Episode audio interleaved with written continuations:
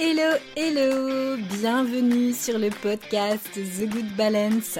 Ici Alexandra Avignon, thérapeute et coach spécialiste de l'anxiété et plus particulièrement du lien entre l'anxiété et la peau. Avec ce podcast, j'ai à cœur de t'aider à reprendre le contrôle de ta santé, à te sentir bien dans ta peau et à transformer ta vie sans bullshit et sans culpabilité. Hello, bienvenue à toi dans ce nouvel épisode qui j'espère te trouvera en bonne forme. Si tu écoutes cet épisode au moment où il est euh, justement publié, peut-être qu'il fait chaud chez toi, donc j'espère que tu ne souffres pas trop de la chaleur. Et si jamais tu es en vacances, eh bien je te souhaite de très belles vacances. Et si ça arrive bientôt, eh bien courage, ça va arriver. Alors, je profite de cette petite introduction à notre épisode du jour pour te prévenir que les portes du programme Actapo donc ouvrent officiellement, oui oui, le lundi donc 17 juillet. Donc pour le moment, je ne l'ai pas annoncé encore à toute la communauté, donc si tu écoutes ce podcast en avant-première, eh bien tu vas le savoir en avance et les portes seront fermées le 24 juillet. Donc si tu souhaites nous rejoindre, que tu te posais déjà des questions à ce sujet, eh bien n'hésite pas du tout à m'écrire à l'adresse web suivante actapo.gmail.com. Tu as également l'adresse qui va être mentionnée dans le descriptif de cet épisode. Voilà, n'hésite pas si tu as besoin d'informations. Alors, cette semaine, on va parler d'un sujet qui n'est pas forcément très rigolo, mais je pense que c'est indispensable parce que j'ai eu diverses conversations avec des membres justement de, mon programme et puis aussi avec des anciennes euh, de, de, mon programme, donc qui suivent ma méthode à propos des troubles de l'humeur, euh, parfois de la dépression, dans le cadre justement de, l'acné. Enfin, dans le cadre de l'acné ou pas d'ailleurs, parce que ça peut concerner toutes les personnes qui éventuellement souffrent de troubles de l'humeur, de problèmes, euh, on va dire, entre guillemets, euh, de, dépression, pour certaines des, dépressions qui ont été diagnostiquées. J'insiste d'ailleurs sur le diagnostic, hein, parce que j'ai bien peur que parfois on mette des personnes qu'on se dise en fait en dépression alors qu'on n'est pas vraiment en dépression. ça c'est très important d'aller procéder à un diagnostic chez un professionnel compétent pour le faire.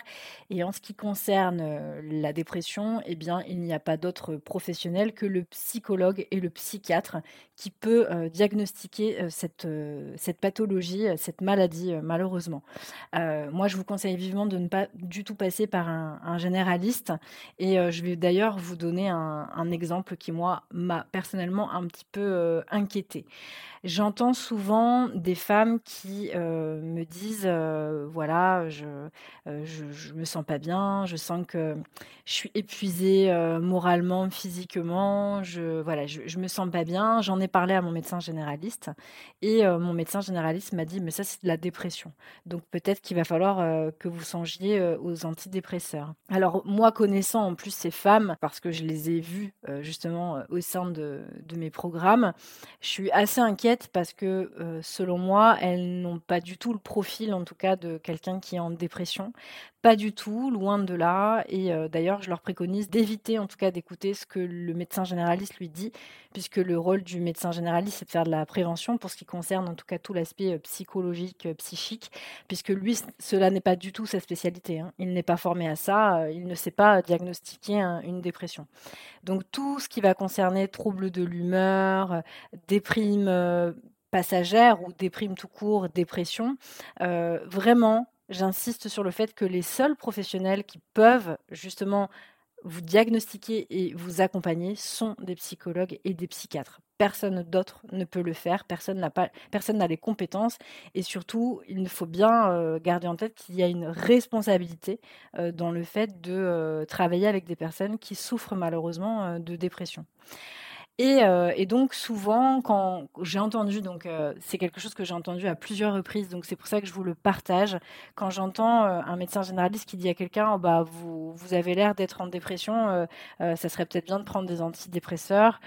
Moi, je suis très très, voilà, je suis un peu le cheval là qui freine les sabots et qui dit ouloulou, attends, attends, là, non, non, tu vas pas écouter ce que te dit le médecin, tu vas d'abord aller te renseigner auprès d'un professionnel qui, lui, est spécialisé là-dedans.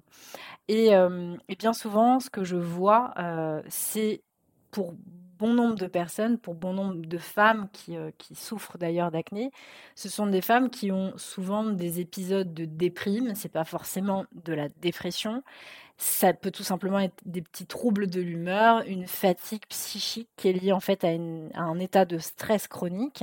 Et ce sont des femmes qui souffrent de déficit en neurotransmetteurs. Donc c'est très fréquent. Il n'y a pas que chez les femmes qui ont de l'acné. Moi, c'est ma spécialité, donc j'en parle dans ce cadre-là, mais c'est valable pour tout le monde. Et euh, la bonne circulation des neuromédiateurs est vraiment indispensable pour notre bien-être général.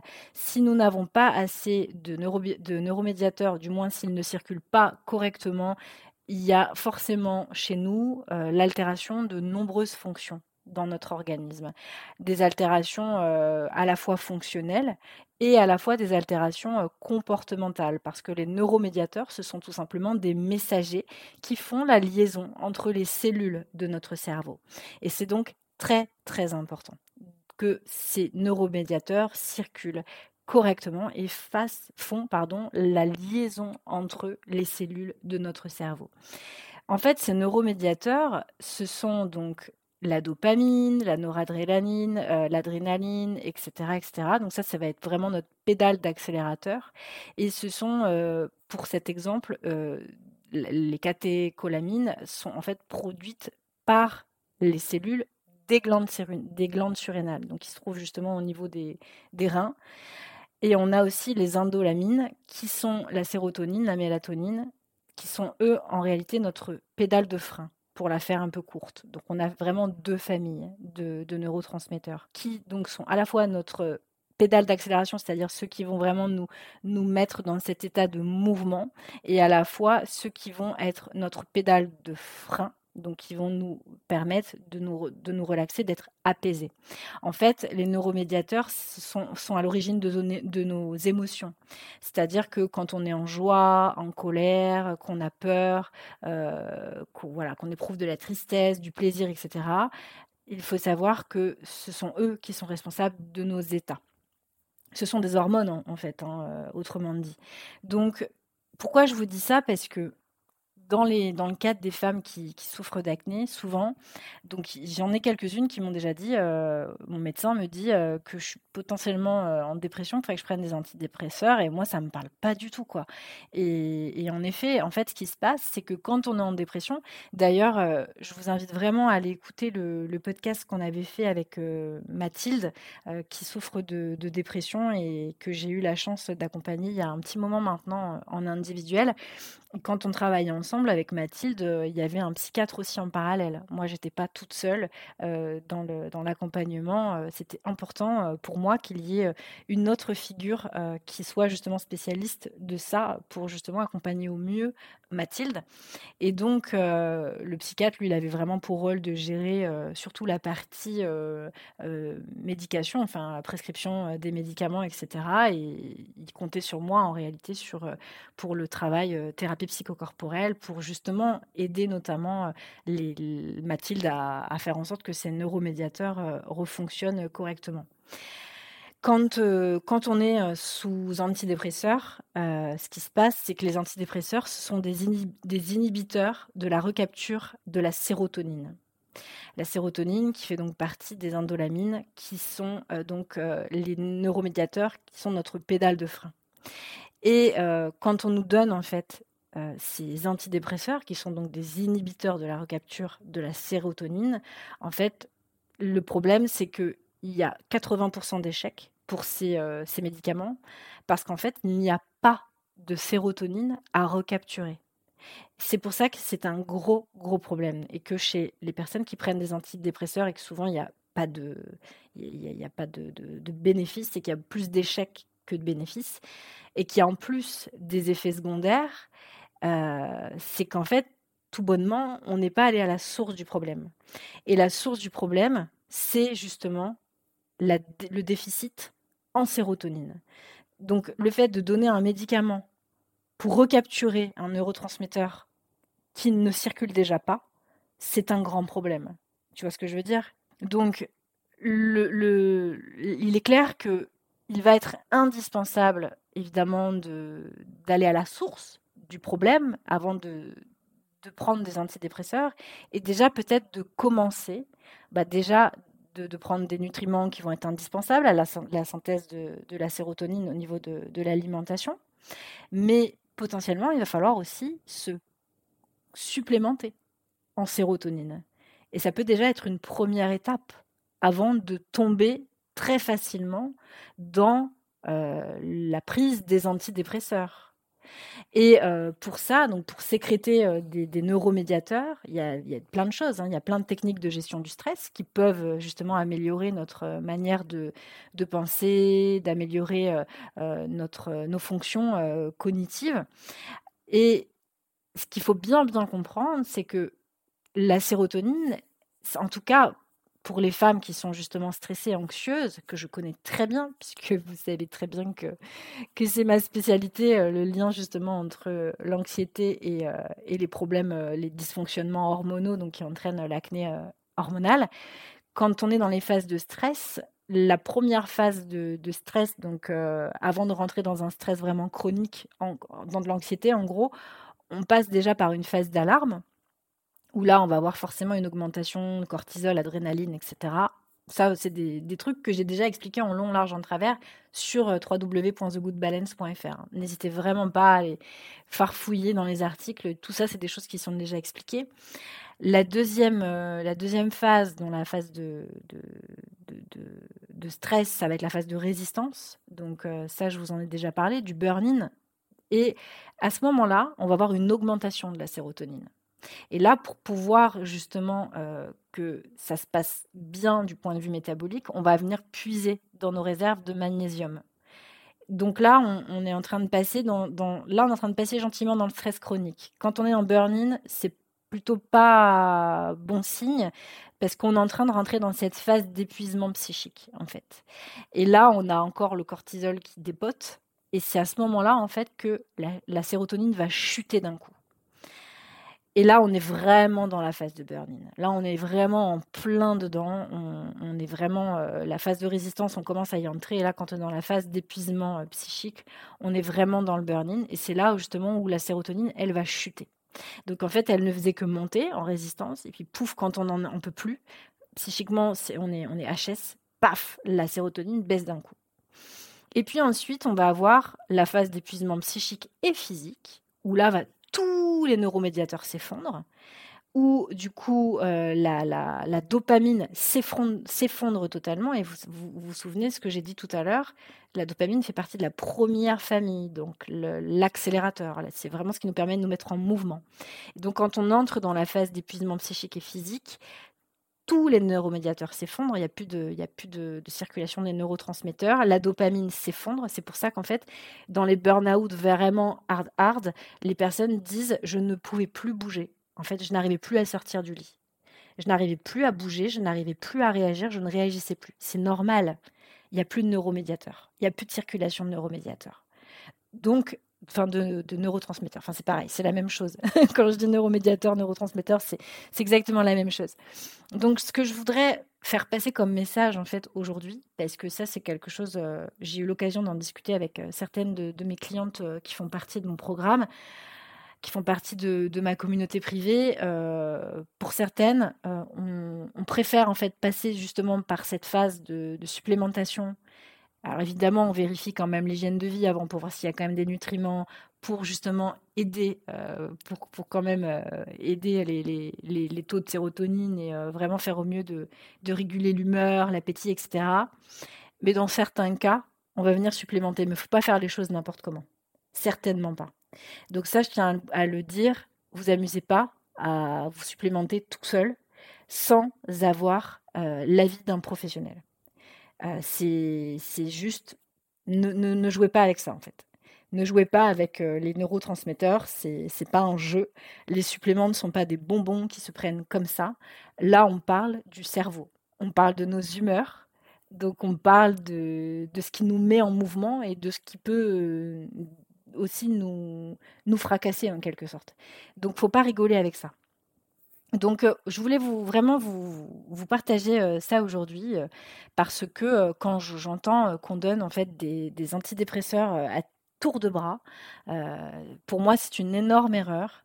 Et avant de rentrer en fait là-dedans, peut-être se poser déjà la question d'un déficit en sérotonine et peut-être plutôt penser à une supplémentation en neurotransmetteurs, donc en sérotonine, pour justement, avoir de la sérotonine à recapturer si ensuite il y a besoin d'antidépresseurs.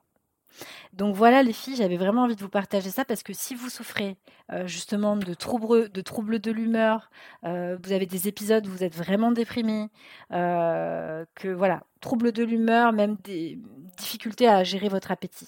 par exemple, je sais pas, pas faim ou trop faim. voilà, ça c'est hyper hyper important de, le savoir, donc j'avais envie de vous en parler. J'en avais déjà parlé dans un article, mais à dire vrai, je ne sais plus euh, lequel, dans lequel j'avais parlé justement de ces neurotransmetteurs. Là, je n'ai plus le titre en tête, en tête mais il est euh, dans Psychologie de la peau, je pense, hein, quelque part dans cet onglet-là du, site. Euh, pour savoir si on est en déficit de neurotransmetteurs, il n'y a pas 50 milliards de moyens. Bah, déjà, il y a l'écoute des symptômes du corps. Hein. ça, c'est la base, la première chose à faire. Et puis, si vraiment on veut aller plus loin, il y a certains médecins qui le, qui le préconisent, mais c'est souvent des médecins quand même qui ont plusieurs formations et qui ne sont pas formés en médecine générale, euh, ils préconisent en fait d'aller faire un test pour voir s'il y a des déficits dans les différents neurotransmetteurs. GABA, euh, voilà, euh, sérotonine et j'en passe. Et donc pour le savoir, on peut faire des analyses, mais c'est des analyses qui ne sont pas du tout prises en charge par la sécurité sociale, bien évidemment, sinon c'est pas rigolo. Donc euh, là, pour ça, euh, il existe aussi des questionnaires euh, pour, pour voir un peu au niveau des symptômes, pour voir si, on est en déficit en sérotonine, GABA, dopamine. c'est déjà pour moi, c'est déjà un bon plan de, de, de, regarder déjà ses propres symptômes. Et puis éventuellement, si on veut vraiment avoir, être certain, on peut éventuellement aller faire des analyses. Moi, personnellement, je préconise à mes clientes déjà dans un premier temps de, passer par la phase symptômes, écoute des symptômes. Et ensuite, si vraiment on veut se rassurer et qu'on a le budget, eh bien d'aller, ça doit coûter 150 euros, je crois, le, test des neurotransmetteurs, si je dis pas de bêtises. Moi, je préconise, je travaille notamment avec un laboratoire en particulier. Enfin, je travaille pas directement avec eux, mais disons que je préconise d'aller directement chez eux pour, pour aller faire ce test. Donc voilà. Donc je rappelle quand même une chose qui est très importante, euh, c'est que le médecin généraliste, il n'est pas, il n'est euh, là pour faire la prévention à la santé, même si normalement il est quand même censé éduquer euh, ses patients. Ça reste un spécialiste de la maladie. Donc c'est pas son rôle en fait de penser à la recapture de la sérotonine. Donc lui il va faire ce qu'on lui a demandé, c'est-à-dire voilà symptômes possibles de dépression. Donc qu'est-ce que moi je peux conseiller? Mon diagnostic c'est ça. Eh ben je vais conseiller tel médicament. Et donc, antidépresseur. Donc moi, vraiment, mon meilleur conseil que je peux vous donner, parce que mon but c'est de faire de la prévention à la santé, de l'éducation à la santé, et de faire en sorte que vous retrouviez votre autonomie, votre responsabilité sur votre santé. Le meilleur conseil que je peux vous donner, c'est avant de, si vous sentez que ça va pas bien, que vous avez des troubles de l'humeur, qu'un médecin vous a potentiellement dit que vous étiez en dépression, la première des choses à faire, déjà, la première étape, c'est regarder en détail vos symptômes. Éventuellement, donc, pensez à une supplémentation en sérotonine. Comme ça, au moins, vous avez de la sérotonine à recapturer s'il y a besoin d'antidépresseurs derrière. Et surtout, allez voir un psychologue. Il n'y a aucune honte à aller voir un psy. Moi, j'ai été suivie pendant très longtemps. Enfin, très longtemps, j'exagère, je suis ma Marseillaise. J'ai moi-même eu un psy. Euh, j'ai été, euh, comment on appelle ça, supervisée. Euh, surtout quand, quand on fait de l'accompagnement, c'est hyper important.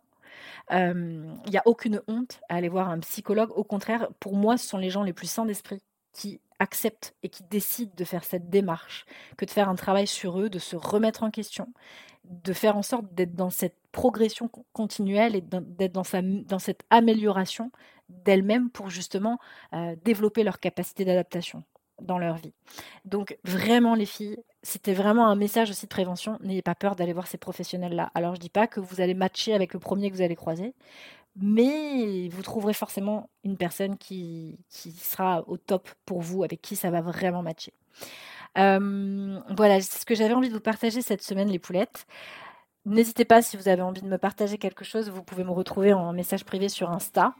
Si vous souhaitez euh, intégrer Actapo et avoir de plus en plus d'informations, eh bien, il y a deux solutions. Soit vous vous inscrivez à l'infolettre, donc pareil, vous avez le lien dans, le descriptif de l'épisode.